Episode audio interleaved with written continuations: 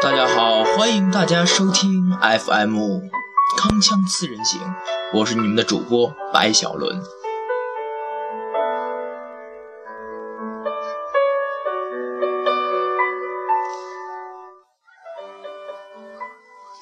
如果他不肯脱下高跟鞋，那么他怎么知道自己到底可以走多远呢？新闻评论员正在那里罗列一些可以让我的财政预算抗衰退的好方法，我赶紧抓过一支削得尖尖的铅笔，潦草地记下了他给出的建议。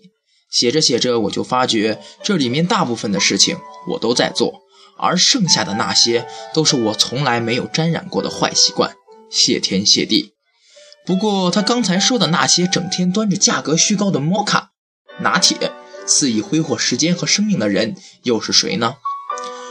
说到节俭，我也有成功的一段沉痛的记忆。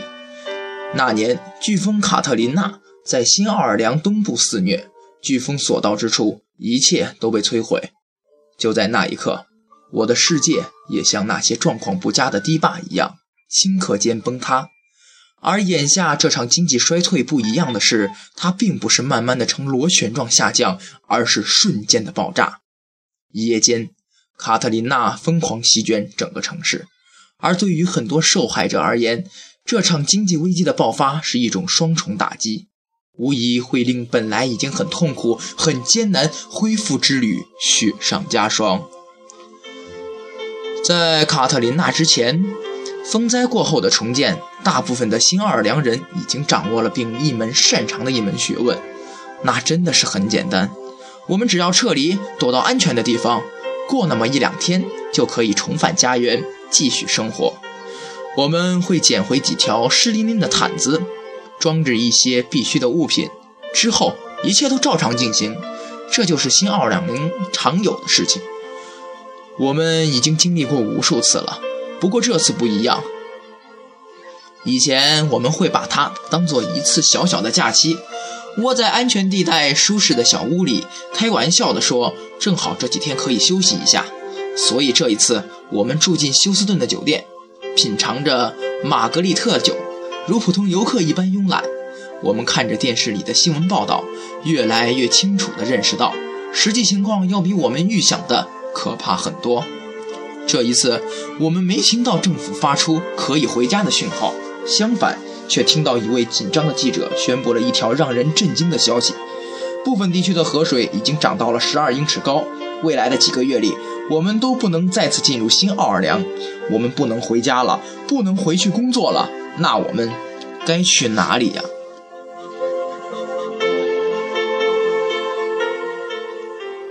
风暴袭来的前一天。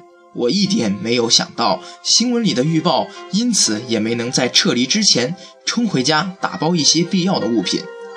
我只是在那天稍早的一点去了一趟干洗店，所以感谢上帝，我的车里还有几件换洗的衣服。可是我马上意识到，我只有两种选择：要不马上躲进山里，那么像老鼠一样困在城市里，和那些过度放纵自己的拿铁一族一样。我有可能自己的预算克星，其实重要的一项就是对鞋子那种由来已久、无法控制的占有欲。和很多女性朋友一样，我拥有着时髦的鞋子，可以装满一辆公交车。当我意识到自己不能很快回家，并且拥有唯一一双鞋子脚上穿的那双的时候，我一下子就懵了。在新奥尔良，我已经习惯了接受人们的赞美。听他们夸奖我穿的鞋子是多么的时髦，我的意思是说，我真的很会选鞋子。在一些朋友圈里，人们会赞美我是天生的鞋子女王，所以只有一双鞋对我简直来说是残酷的玩笑，是怪异的讽刺。我仿佛得到了炸弹震荡症，脑子里一片空白，不知如何是好。我冲进一家一元店，打算囤积一些基本的必需品，我的大脑里一片混乱。那个时候。我真的不能完全搞清楚是要活下去，还是需要买什么东西。我能想到的只有一件事，那就是我必须买几双新鞋。我在一元店里隔壁的发现一家小店，于是马上窜进去，胡乱的从架子上抓过一双鞋。这鞋可真是粗制滥造啊！啊，还真丑得要命。要是以前我都不会看他第二眼，更不要说它靠近我的脚。要是在新奥尔良，我可以几个小时一直上网搜寻最新潮、最漂亮的靴子。以前我只是去质量好、上档次的时装店，我会在那里逛，任由自己抓过一双又一双时髦的鞋子，给我的存货里加点料。我喜欢被服务员服务的感觉，享受他们把店里最好最漂亮的鞋子送到我脚边时的优越感。对于我而言，买鞋子已成为一种嗜好，一种无法戒掉的瘾。我不在乎价格，只要看好就行。可现在，在我手里拿的这双鞋，又是那么的朴素，那么没有个性。这真是陌生的商店，陌生的商品啊！可我不管怎样，我还是把这套鞋套在了脚上，就像瘾君子发现了一小包白粉一样。那一刻，一种莫名的伤感毅然控制了我。我这才意识到自己之前的生活重新发生了那么大的偏移。我为得到别人的认可，又付出了那么多的代价。我想起这些年自己囤积的那些东西，那些我根本不需要，甚至都不记得曾经买过的多余的东西。堆满了一个又一个房间，现在那一车库看着不中用的东西，是不是正随着崩溃堤坝的急流而起伏，越飘越远了呢？卡特琳娜到这儿之前，我偶尔也会整理一下我的鞋子，看看要把哪儿捐出去。我会把它们一一摆好，然后选出最旧的送给别人。那双优雅的意大利。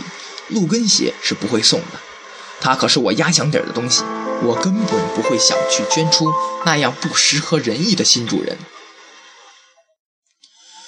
我只想让他们消失，给更新潮、更昂贵的鞋子让地方。